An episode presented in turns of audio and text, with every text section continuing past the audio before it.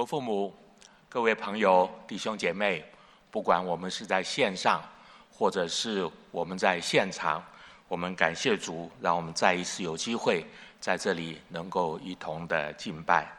在敬拜开始，在敬拜我们要传讲信息之前，我盼望还是能够这样子的说哈，我们有线上的崇拜呢，实在是出于不得已，从二零二零年的三月开始。那么州政府就规定，除非必要的人，那么不可以在路上，所以我们就不得不开始这个线上的崇拜。我也知道我们有一些弟兄姐妹，哈，那么有着各式各样不同原因的这一个顾虑，所以我们就是选择在线上在家里面参加崇拜。我也盼望当我们在线上在家里参加崇拜的时候，就跟我们实体崇拜一样，好吗？我们把衣服穿整齐，我们存着一个恭敬的心，一起来敬拜。好，那么现在疫情已经慢慢的缓解，我盼望我们把现场崇拜当作是不得已，而不是是一种方便。如果当作方便的话，那么我心里面就觉得有一点点可惜了。这不是我们开始线上崇拜的这一个本意。好，那么当然我也必须强调说，参与线上崇拜跟完全不参与两样比起来，参加比不参加还是要好得多。好，也希望你听了这个之后，就说讲这个话以后，干脆线上也不来了，不要这样子好吗？好，那么我想你们不，我想我们不会这样。好，今天跟大家讲的这个题目呢，是上一次我只讲了其中的一个部分，所以是行在光明中的第二讲。我也希望在今年的还有几次的讲道，我能够把约翰一书主要的信息跟弟兄姐妹们能够传讲的这一个清楚。好，呃，在几次讲道之前，我已经特别提到这个 Francis Schaeffer 写的一本书《How Shall We Then Live》。我们应当如何生活？在那本书里面，他提到一件非常重要的事情，就是我们的世界观决定我们如何的来生活。他讲了一句话格外的深刻，他说：许多人照着他们自己心里面的世界观来生活，而且他们的生活跟他们心中的价值跟世界观非常非常的吻合。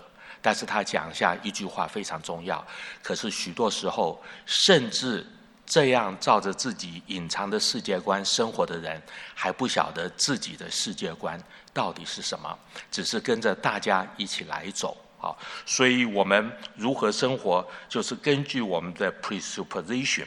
好，所以约翰一书第一章第七节这样子说：我们若在光明中行。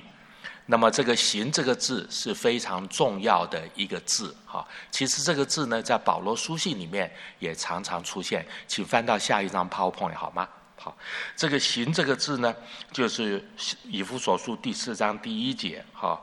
我为主被求的劝你们，既然蒙召行事为人，就当与蒙召的恩相称。这个行其实就是行事为人的意思，表示我们在世界上所有的生活、所有的作息，这些所有的生活跟作息要跟蒙召的恩来相称。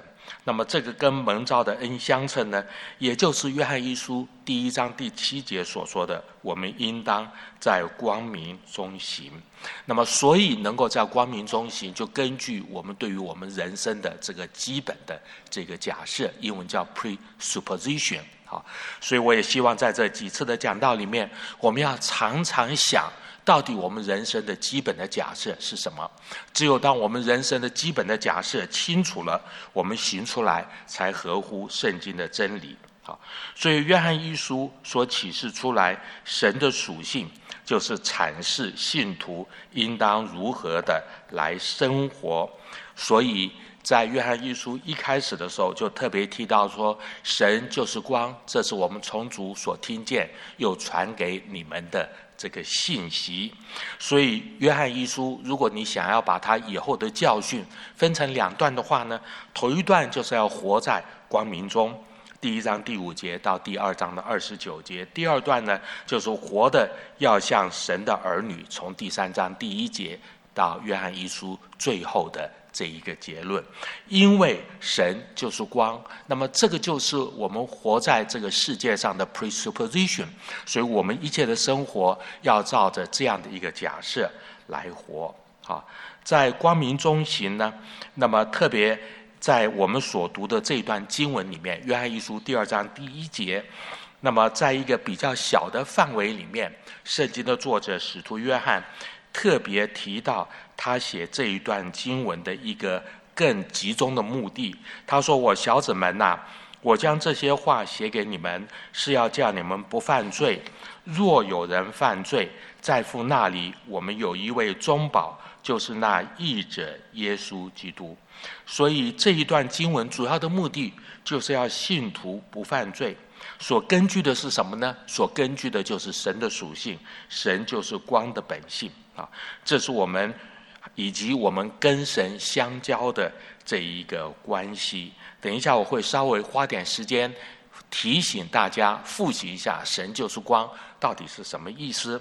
那么在这里，另外一个重要的观念就是相交 ”（koionia）。哈，那么这个字我上次已经很快的提了一下，这是圣经里面常常出现的。也不能算常常出现了十几次，可是这个字中文有许多不同的这个翻译，有的时候是翻成香蕉，有的时候是翻成统领好。那么英文的翻译呢，大体上相当一致，就是翻成 fellowship。所以今天当我们谈到团契，我们有松柏团契，我们有社青团契，我们有学生团契，用的就是这个 fellowship。所以团契并不是说我们聚在一起哈，大家很高兴，这个叫团契。团契是表示我们是一个生命的这一个共同体，就是相交这个字的意思。那我们所以能够彼此有团契，是根据我们跟神的关系。我将这些话写给你们，是你们与我们相交，我们。乃是与父神并他儿子耶稣基督相交的。我们所以能够成为一个生命的共同体，乃是因为我们是与神有这样的一个生命的一个联合。刚刚风清带领我们一同的来领受这个饼和杯。哥林多前书第十章里面就很清楚的提醒我们：好，我们所祝福的饼，岂不是统领基督的身体吗？我们所祝福的杯，岂不是统领基督的血吗？这个“统领”这个字，就是用的 k o i o n i a 就是相交的意思。所以在饼和杯的里面，那么借着这一个记号，表达我们与基督的这一个合一。这也是好像有一点的回应，在约翰福音里面，耶稣说：“我的肉是可吃的，我的血是可喝的。”我们吃。主的饼喝主的杯，就是表明我们与耶稣基督是一个生命共同体，我们与主合一。在这个合一的这一个关系的里面，我们来谈我们在世界上应当如何的这一个生活。而且，这个 fellowship 这个字呢，还有另外一个非常尖锐的用法，就是在菲利比书里面保罗所说的：“哈，与他一同受苦。”或者我也都也，或者我也得以从死里复活。菲利比书第三章第六节以后，与他一同受苦，用的这个“一同”这个字，同样的是 “fellowship” 这个字，“fellowship in his suffering”。好，那么或者我也可以从死里复活，在这里用同一个定冠词，表示说我们如何能够体会耶稣基督复活的大能呢？是在他的受苦当中与他成为生命共同体。好，那么这个呢是圣经里面非常重要的一个观念。所以，既然认识神是光的话，这是我们对于基督徒行事为人的一个最基本的一个出发点，最基本的这个假设。可是很遗憾的是，说我们现在就是身为基督徒，好，常常我们对于罪。对于我们如何生活，已经变得有一点点的不太模糊了。好，在今年八月份的《可信》呃，在那个《今日基督教》这本杂志上，有一篇文章。虽然《今日基督教》上面的文章不是我每一篇。都赞成，我们也不需要都赞成。好，读这个杂志，我们要带着一点点自己的判断力。但是在这一个文章里面所讲到的一个事实，我心里面忍不住说心有戚戚焉。啊，这一个杂志的 title 是说 “Stop applauding pastors who publicly confess their sins”。他是特别提到说，在前一段时间里面，有一些好像是出名的这个牧师，在出名的大教会里面服侍。但是犯了一些真的是很不光彩的这个罪，其实罪没有什么光彩不光彩的分别，罪都是不光彩的。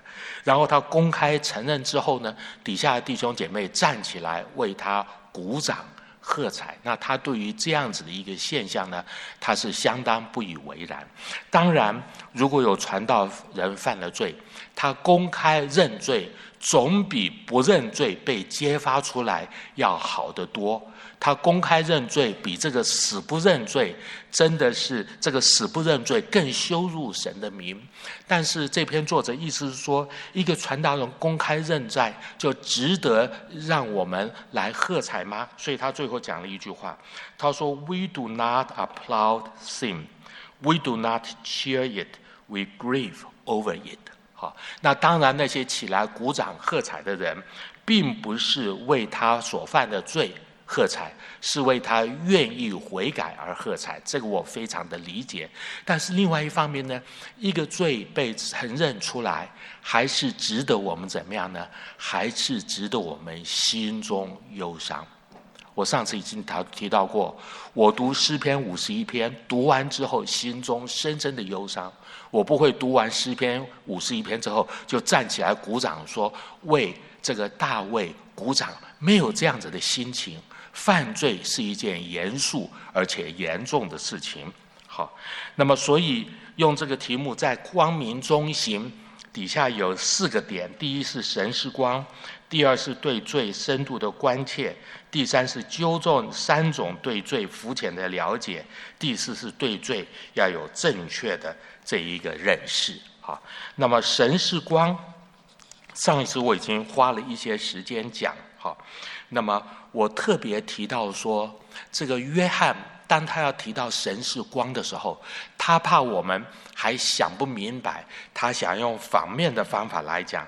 他说：“黑暗在它里面，不，绝对不。”哈，这个看希腊文的原文呢，是很强烈的这个讲法，两个强烈的否定摆在一起，完全没有这样子的一回事。好，所以。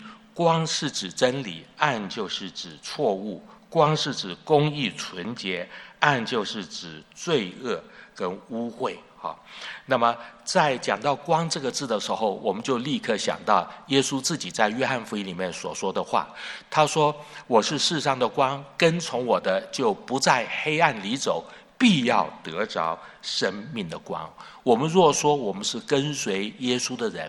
我们就不可能，我们也不应该在黑暗里走，要得着生命的光。好，那么神是光，我上次也提到两个对于我们重要的应用。头一方面就是启明的光，照出我们的本相跟原形。我很喜欢的一首诗歌是说：“照我本相来到神的面前。”如何看出自己的本相呢？那是因着圣灵的光照，我们看出自己是什么样的人。神的光也是一个引领的光，认识神，我们就知道应当如何行。我上次也特别提到，这个林语堂写的这一本书叫做《信仰之旅》，他本是一个牧师的儿子。他后来经历过东方西方各种神学，在信仰上走迷了路。可是最后在这本书的结论呢，他叫做“大光的威严”。他引用了中国古书上的一句话，说：“当太阳升起来的时候，就把你房间里面的蜡烛吹熄吧。”意思就是说，耶稣基督道成肉身的耶稣基督是人类历史上最大的一个光。当我们认识耶稣，所有世界上的一些人、一些圣人、哲人，可能有某一种根据一般启示而认识的真理的一部分。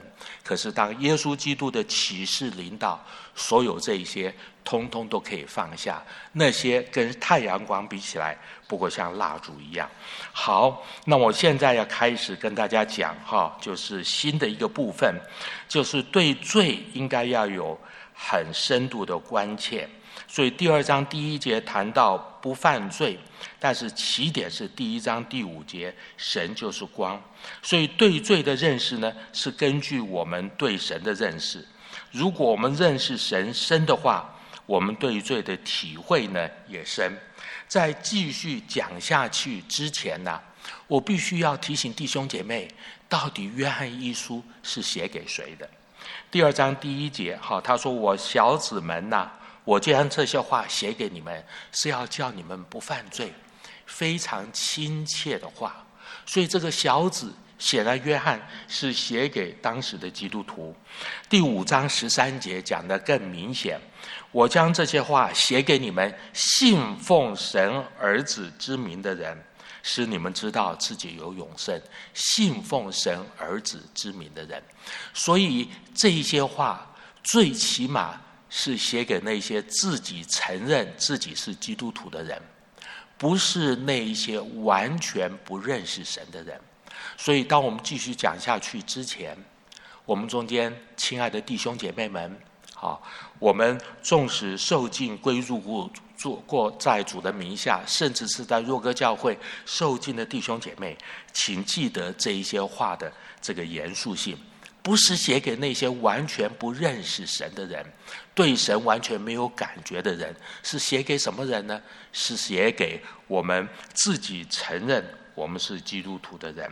好，所以第一章第五节到第六节特别说，我们如果是与神相交，所以表示说信仰不是一个道理，信仰是我们跟神一个密切的一个关系。可是罪会破坏了。我们跟神的关系，我在这边呢列下了这个四这个三段经文哈。那也许我只选用中间的这一段。我若心里注重罪孽，主必不听。所以，如果我们心里面有一些还没有承认的罪，说说我们心里面明明晓得这是罪，却不把它当做一回事，我们跟神的关系一定受到了影响。那么另外一方面呢，我们所以对神有深切的体认，也根据我们对神的这一个，也根据我们对神的这个认识。哈，我最近读到一本书，这本书上呢引用了中马田的一段话，我觉得非常非常的宝贵。哈，这个原文是英文，我就试着直接就把它翻译出来。好，他说我们。大概不会让我们自己觉得自己是个罪人，因为呢，在我们的心里面呢，有一种自我防卫的机能，其实这就是罪的结果，使得我们对于所有控告我们是罪人的这一些讲法，我们有一个自我防卫的机能，我们总是会自我。感觉良好，同时同时呢，我们总是为自己所犯的罪呢，能够想到一些很好的这个理由。好，所以纵使我们能够想到我们是罪人，但是我们常常也不愿意公开的这个承认。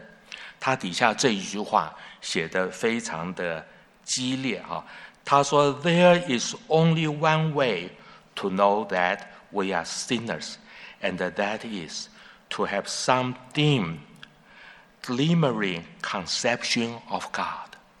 只有一种方法，让我们能够体会自己是罪人，那就是我们对神有一点点，纵使是暗淡不清楚的认识。所以，我们从不管人间的一些哲学也好，好，或者是我们读圣经，我们都发现，我们对于自己罪的这个体认。是根据我们对于神的认识，我们对神的认识深，我们对于罪就格外的更加的这个敏感。好，在路加福音第五章里面记载到一件事，就是讲到耶稣的门徒整夜打鱼没有打到什么，耶稣说：“把船开到水深之处，下网打鱼。”哦，很多人这个鼓励弟兄姐妹传福音，要要问问说什么是水深之处。但是这段圣经我读起来最让我感动的，就是彼得对耶稣的回答。他说：“夫子，我们整夜劳力，并没有打着什么，但依从你的话，我们就下网。”他有点不太服气：“你比我还懂得打鱼吗？我是个经验老道的渔夫，想不到却打了满满的鱼，甚至还要找别的人来帮忙。”彼得遇到这样的情景，他怎么办呢？他到耶稣面前来跪下说：“主啊，离开我。”我是个罪人，有没有看见这中间的差别？先称耶稣为夫子，当耶稣好像行了一件神迹之后，他认识这一位不单单是夫子，这一位是主，好，这一位是主，Curious，这一位是主。然后当他蹦到这一位是主之后，他的反应是什么呢？离开我，我是个罪人。啊圣经上这样子的例子，如果要再举的话呢，就可以举以赛亚书第六章以赛亚蒙召的例子。当乌夏王崩的那一年，我看见主坐在高高的宝座上，他的衣裳垂下，充满圣殿。他看见沙拉弗在这边侍立，两个翅膀遮脸，两个翅膀遮脚，两个翅膀飞翔。这些沙拉弗围绕的坐宝座的主是天上的宝座，在地上的一个显现，呼喊说：“圣哉，圣哉，圣哉！万军之耶和华，他的荣光充满全地。”因呼喊者的声音，店里的门槛震动。为什么店里的门槛震动呢？一个圣殿装不下这一位荣耀的神，以至于门槛震动。以赛亚的反应是什么？祸灾，我灭亡了，因为我是嘴唇不洁的人，又住在嘴唇不洁的民中，又因为我眼见大君王万军之耶和华，在这里跟彼得的经验几乎是类似的经验，认识这一位荣耀的神，认识自己是何等有罪的一个人，在路加福音那个故事的最后。耶稣对彼得说：“从今之后，你要得人了。”同样的，在以赛亚书第六章，这一次以赛亚跟神相遇的最后，是说怎么样呢？我可以差遣谁呢？谁可以为我们去呢？以赛亚说：“我在这里，请差遣我。”认识神的圣洁，认识自己的有罪。罪的问题得到了解决跟赦免，好像这个天使从毯上拿了一块红毯，洁净了这个以赛亚，然后以赛亚就领受了神的呼召。这是圣经上让我们看到的许许多多的这个例子的其中的这一个两个。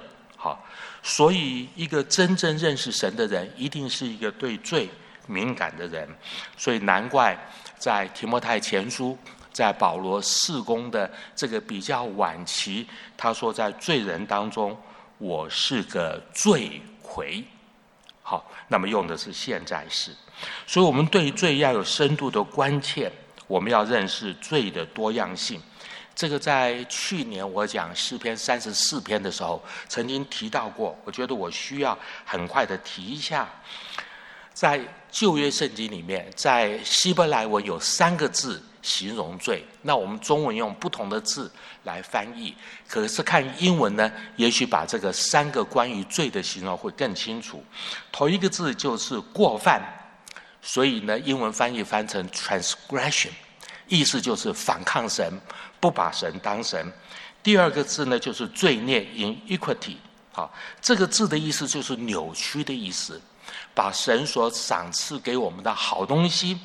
我们把它曲解了，我们把它误用了。比方说，自由意志是神赏赐给我们的好东西，是我们人之所以为人的一个很重要的一个价值。可是怎么样呢？始祖亚当用他们自己的自由意志来违抗神的旨意，比方说，夫妻之间的那种亲密的关系是神给人的礼物，然后可以使得人生养众多，遍满地面。可是用在夫妻关系之外，只能带来极大的放纵和痛苦，这就是扭曲。最后呢，就是罪恶，也是我们一般所说的这个罪，那就是射不中地，没有达到神的这个标准。所以，如果我们认识神是光的话，我们心里面因最敬畏神的缘故，我们就可以变成一个极重要的动机，让我们不犯罪啊！我想最好的这个例子，恐怕就是大卫吧。当他的祖母引诱他的时候，大卫怎么说呢？他说：“这个主人对我非常的好，把家里一切的事情都交给我管理，只有你，他这个是例外，因为你是他的妻子。”我们如果照着人的禅话说，我怎么可以犯这个罪？对我的主人是忘恩负义的行为。可是大卫不这样说，他说：“我如如何可以犯这个大罪，得罪神呢？”所以各位亲爱弟兄姐妹，我们认识我们所信的神，刚刚刚 Martin Lloyd 这样所说，对神有一点的认识，我们对罪就会有敏感。对神认识的越多，我们对罪的敏感。就越多，所以我们对人的敏感，是我们对神认识的一个温度计。容许我这样讲好吗？好，那么，然后有三种对于最肤浅的这一个了解。所以第一章的第六节、第八节、第十节都用“我们若说”开始，就是列出三种虚假的宣告。那么，针对这三种虚假的宣告，哈，我在讲义上也特别提到说，神也判断了他们的错误，同时在第一章的第七节、第九节跟第二章第一节也提出了解决的方法，所以有判断，有解决，最后呢提到顺从的结果。所以，等一下我很快的把这三点提一下。第一就是说。我们若说是与神相交，却仍在黑暗里行，就是说谎话，不行真理了。我们若在光明中行，如同神在光明中，就彼此相交。他儿子耶稣的血也洗净我们一切的罪。所以，我们所以是怎样一个人，其实是由我们的行为表达出来。这个有一句英文都是说：“Our deeds。” Speak louder than our words，就是这个意思。我们可以满嘴讲了一些很好听的话，甚至也可以讲出一篇大道理。但是我们到底是怎么样的人呢？是不是行在光明当中？所以这个判断就是说谎。说谎就是我们知道自己的光景，但是我们不面对事实，不去行真理。不是不知道真理，这是很可怕的一件事情，而是没有行出来。解决的方法就是要活在神的启示跟圣灵的光照当中，不要人克，不要掩盖任何的事，不要有隐而未现的罪。所以我很喜欢读诗篇里面说：“谁能知道自己的错失呢？愿你赦免我隐而未现的罪。”好，这是诗人有这样子的祷告。所以结果就是因为我们跟神的关系正确，我们跟人的关系呢也可以正确。所以呢，这个人就一直被洁净，他儿子耶稣的血也洗净我们一切的罪。这个呢，有人解释它就叫做渐进式的成圣，有罪承认，神就赦免。好，这是我们信主之后一个恩典。这个图我相信可能很多人都看过吧，一个三角形。为什么会想到这个图呢？前段时间我有机会跟一对不在我们教会的夫妻谈话，我听得出来他们的关系有很大的问题。他们信主有很长一段时间了。好，我问那个妻子：“你信主很长了，十几年的圣经有读完一遍吗？”他不好意思的笑笑说：“没有。”那么这个先生信主也有很长一段时间了。我说你平常读圣经吗？他也不好意思说不太读，不太读。亲爱弟兄姐妹，如果这样的话呢，我们虽然说我们是信主的，但是我们跟神的关系到底是如何呢？这个三角形的顶端是神，假定一边是丈夫，一边是妻子，你也可以换成任何的这一个不同的人和人之间的关系。当我们跟神的关系越来越接近的时候，我们人和人的关系也接近了。当我们真的像圣经上所说的一样，我们能够与基督合一 （union with Christ），不单单是一个道理上的事，而且在实际的经验上，我们是与基督合一的时候，我就想起我们夫妻之间，也就是像创世纪第二章所说的，夫妻二人怎么样呢？就成为一体。好，如何二人成为一体？这是。不单单指的是身体上的结合，其实更重要的是心灵上的契合。关键就在于我们跟神成为一体，那自然二人成为一体。好，那么当然这个图有一定的限制。你如果把这个图改成说，只有太太呢跟神很接近，先生跟神不接近呢，那好像还是不行。好，不能这样子来推。好，这个图是告诉我们说，丈夫跟妻子跟神的关系与日进俱进，我们跟神的，我们人和人中间的关系呢，也会越来越亲密。好，那么第二个对于罪错误的一个看法是在什么地方呢？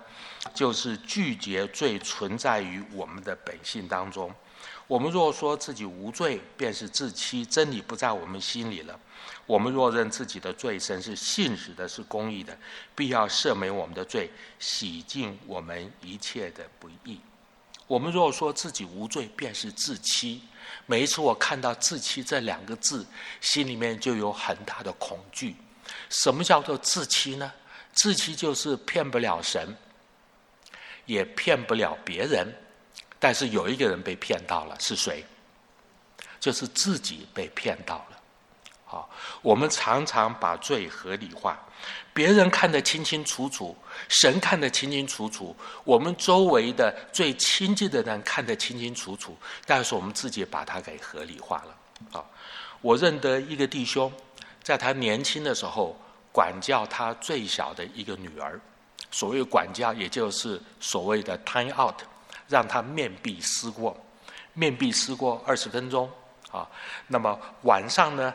那么他就陪这个女儿来祷告，就问这个小女儿说：“哎，小女儿，今天爸爸管教你，好给你 time out，你知道不知道是什么原因？你认不认错？”OK，所以这个小女儿就这样回答说：“她说一方面我认错，一方面我觉得你不应该罚我。”好。这个年轻的爸爸就问她说：“你既然知错，为什么爸爸不应该罚你，要你面壁思过呢？”这个小女儿理直气壮地说：“Because the devil made me do it。”好，因为是魔鬼害我做的。他还加了一句话：“你罚不了魔鬼，只好罚我。”It's not fair。啊，这个 typical 美国小孩的讲话。啊，今天我们很多人也做同样的事情，为罪。会找各式各样的理由，是环境说，甚至是说原生家庭，这些都是一部分。但是犯罪还是罪。好，那么所以呢，要认自己的罪，这个地方特别用的是多数，表不是说我们笼统认罪。有的人怎么认罪呢？耶稣求你赦免我，从我生下来，甚至在母腹里所犯的罪，到现在含不啷当全部都认了，求你赦免。好这个可能不是一个最好的认罪的方法。我们要求圣灵光照我们，一样一样的向主来承认，一样一样的来认罪。我也劝我们中间夫妻之间，好，我们要学习彼此认罪。老实说，昨天我们从 Herish 开车回来，在路上呢，哎呀，我就跟师母发了一些脾气。哈，那么这个我开车的时候呢，他 GPS 看的不是十分的准。啊，这个路开的糊里糊涂，哈。那么后来呢，就换人开车，换人开车，我发现呢，我自己也看的不是十分的准，哈。结果后来开的一条非常小路，黑漆麻乌的小路，感谢主没有出车祸，有两次都有惊险镜头发生，啊，怎么办呢？我就后来回来就跟他认罪，说我不应该这样。现在在讲道的时候又认了一次，哈。好，那么所以我提这一些呢，就是说我们不要把一些罪留着在那边不承认。你有罪不承认，我们的心就变硬。等一下我最后讲。好，最后呢，罪拒绝罪显明在我们行动当中，对不对？我们若说自己没有犯过罪，便是以神为说谎的。弟兄姐妹，这句话多么的严重，记得吗？罪的三个层面，头一个层面就是 transgression。不把神当神，并不是不认为有神，而是明明知道有神，反而把神当作说谎的这件事情，多么的可怕！啊，然后底下还有一个字呢，就是挽回记。哈，那么这个字呢，其实是很重要的一个字。我今天在这里呢，不能够多说哈，我只稍微讲一下这个字呢，这个 ESV 翻成 propitiation。这是正确的翻译，那意思就是说挽回神的愤怒。好，对于罪，因为神是公义的神，他一定有愤怒。这就是罗马书一章十八节所说的，因为神的愤怒从天上显明在一切不虔不义的人身上，就是行不义、阻挡真理的人。阻挡真理应该翻译成压制真理，心里面有一点真理的光，可是故意压制他，不让他出来。对罪有正确的这个判断，好，所以呢，神就设立耶稣做挽回祭，挽回了神的这一个愤怒，哈。那么时间的缘故，我今天就不多讲。那这个字呢，NIV 的翻翻译呢，并不是很好，只是翻成 atoning sacrifice，可是底下它的注解应该是正确的理解，哈，好不好？我今天就不多说了。最后这一点，哈。我很快的讲一下，我们对于罪要有正确的这一个认识。我刚刚从 CCEF 的这个聚会回来，他提到说，我们基督徒在世界上有三个字、三个名词形容我们：第一，我们是圣徒；第二，我们是蒙恩的蒙恩的罪人；第三，我们是受苦的人。我希望我们记得记得这件事。我们虽然蒙恩。我们还是跟罪有挣扎，我们是蒙恩的罪人，这是为什么保罗会说，在罪人中我是个罪魁。是这个字用的是现在时，现在仍是罪魁。我们在世上仍有苦难，因为如果我们属于世界，世界就爱死自己的；只因我们不属世界，世界就恨我们。这件事情不会改变。如果我们在世界上过得太舒服，好，那么会不会是在一些重要的事情上，我们没有坚持圣经的真理？我知道这话讲出来不是好听的话，但是这是一个 reality。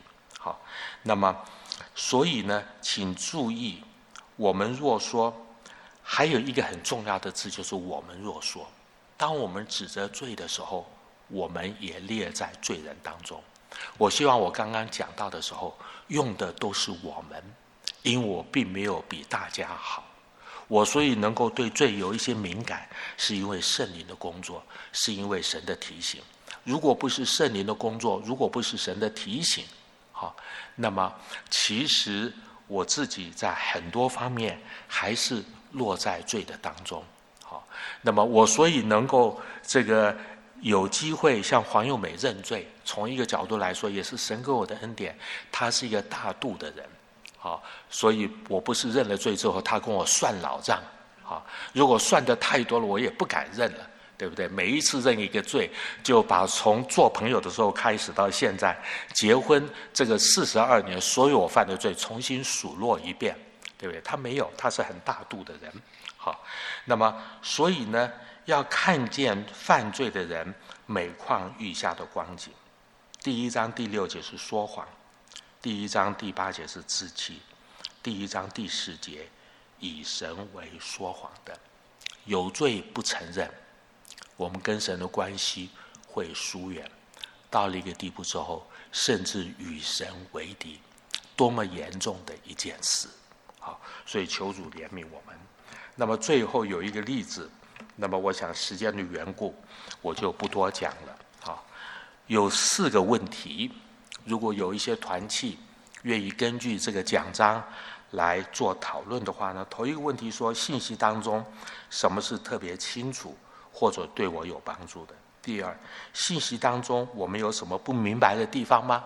如果有的话，打电话给我七三二五七九七三二九。好，第三呢，我应该下次把电话号码写上来。信息当中有什么令你感到意外的地方吗？哎呀，我没有想到圣经是这样子讲，我没有想到这一句话应该这样理解。第四，你认为信息当中有什么地方是神邀请你现在在应用在生活当中呢？我们听的信息，总会听到一些现在我们可以应用的，对不对？也许有一些做丈夫的，现在就要回去向自己的妻子认罪；也许有一些做父母的，现在就应该回去向自己的儿女认罪。只有这样，我们听到对我们才有帮助。我们若是听了心心里有感动，不去做的话呢，我们的心就可能越来越硬。这是一件可怕的事情，求主帮助我们。但是如果我们有愿意的心，神一定给我们够用的恩典，让我们会有改变。我们祷告，天赋我们的信息只能停在这。求你圣灵继续做我们的导师，带领我们进入一切的真理。求你帮助我们，让我们心里面有愿意顺服的意愿，你就赐下恩典，让我们能够实行出来。我们中间，若是夫妻之间、朋友之间、弟兄姐妹当中、父母与儿女之间有需要认罪的地方，就请求你让我们能够彼此的能够承认，好让我们在地上能够圣洁，讨你喜悦，你宝血一直洗净我们的罪。我们这样祷告是奉耶稣的名，阿门。